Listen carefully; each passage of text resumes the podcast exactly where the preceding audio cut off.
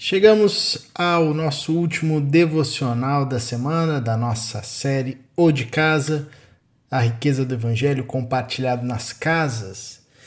E hoje, na devocional de número 5, conversaremos sobre a Casa da Maria, texto que se encontra no livro de Atos, capítulo 12, do verso 12 ao verso 17, onde diz o seguinte: Percebendo isso, Pedro se dirigiu à casa de Maria, mãe de João, também chamado Marcos, onde muita gente se havia reunido e estava orando.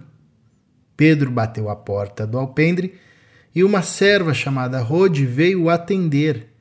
Ao reconhecer a voz de Pedro, tomada de alegria, ela correu de volta, sem abrir a porta, e exclamou: Pedro está à porta. Eles, porém, lhe disseram: você está fora de si? Insistindo ela em afirmar que era Pedro, disseram-lhe: Deve ser o anjo dele. Mas Pedro continuou batendo, e quando abriram a porta e o viram, ficaram perplexos. Mas ele, fazendo-lhes sinal para que se calassem, descreveu como o Senhor o havia tirado da prisão e disse: Contem isso a Tiago e aos irmãos. Então saiu e foi para outro lugar. Esse texto é muito bacana porque nos conta acerca de um episódio da vida da igreja muito interessante.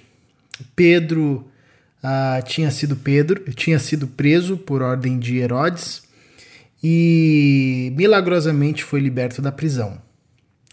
E após ser liberto da prisão, correndo risco de vida, ele procura a casa da Maria. Maria era uma irmã, discípula de Jesus Cristo, mãe do jovem João Marcos. E quando Pedro chega nessa casa, nós descobrimos que os irmãos estavam ali reunidos em oração muito provavelmente por Pedro e por outros irmãos que haviam sido presos ou estavam correndo risco de vida, pois nesse contexto e nesse momento a perseguição aos discípulos de Jesus havia se intensificado. Muito bacana perceber que quando Pedro, liberto da prisão, pensa em um local para ir e um local seguro para ir, ele vai até a casa da Maria. Novamente, nós temos aqui a casa, o encontro do pequeno grupo, sendo de grande importância na experiência de fé da igreja. Pedro, ele sabia que aquele local era um local onde ele encontraria os irmãos da caminhada de fé, porque ele vai lá justamente para assinalar aqueles irmãos, revelar àqueles irmãos que ele havia sido liberto e para notificar isso com o objetivo de que essa notícia chegasse até Tiago e os outros irmãos. Então Pedro sabia que a igreja estava reunida ali. Novamente, nós vemos a confirmação daquilo que temos falado ao longo da semana. Que desde o nascedouro da igreja existia um chamado e uma prática de encontros constantes e regulares sobretudo em situações de forte perseguição, como essa em que a igreja passava, que tinha experimentado a prisão de Pedro e a perseguição mais intensa aos discípulos de Jesus. Então, o que a igreja faz nesse tempo? Se encontra, se reúne nas casas para um tempo de oração e para um tempo de intercessão. É a igreja lutando uns pelos outros, era a igreja lutando por Pedro. E Deus ouviu a oração desses irmãos, libertou Pedro de uma forma extraordinária da prisão, que nem mesmo Pedro acreditava. Demorou um pouco para Pedro cair em si e perceber como Deus havia liberto ele das mãos de Herodes.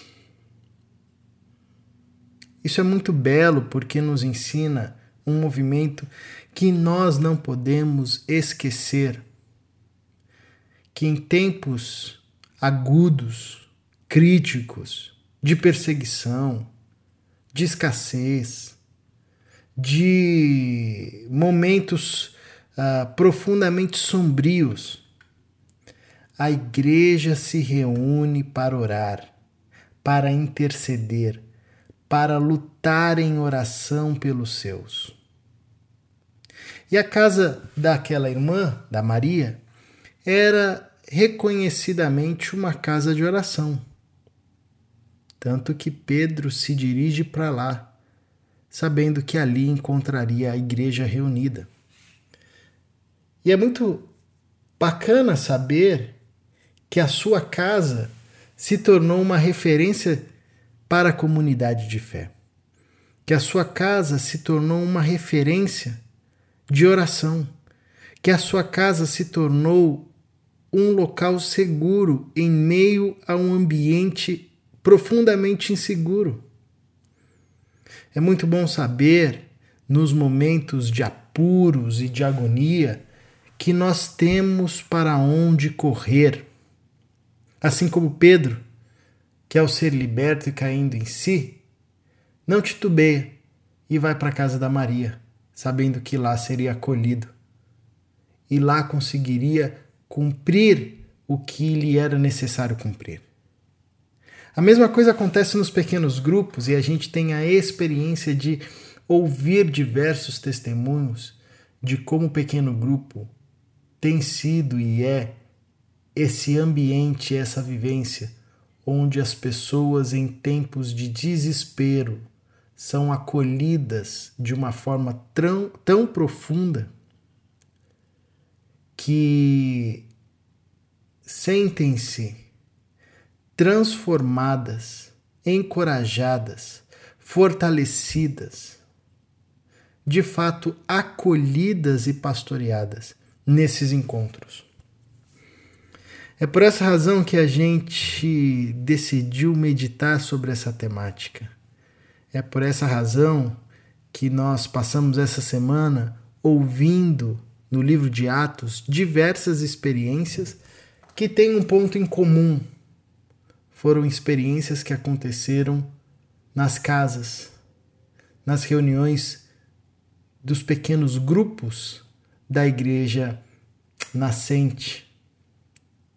Isso nos é um encorajamento, sobretudo nesse tempo, para que a gente persevere na igreja que se reúne nas casas, para que a gente persevere nessa caminhada profunda de comunhão, para que a gente persevere a fazer da nossa casa uma casa semelhança à casa da Maria, que era uma casa reconhecida por ser uma casa de oração.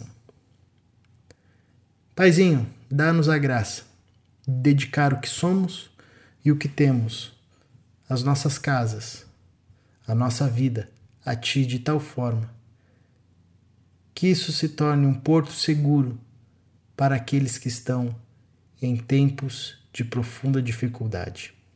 Em nome de Jesus Cristo é que nós oramos. Amém. Que Deus te abençoe. Um ótimo final de semana.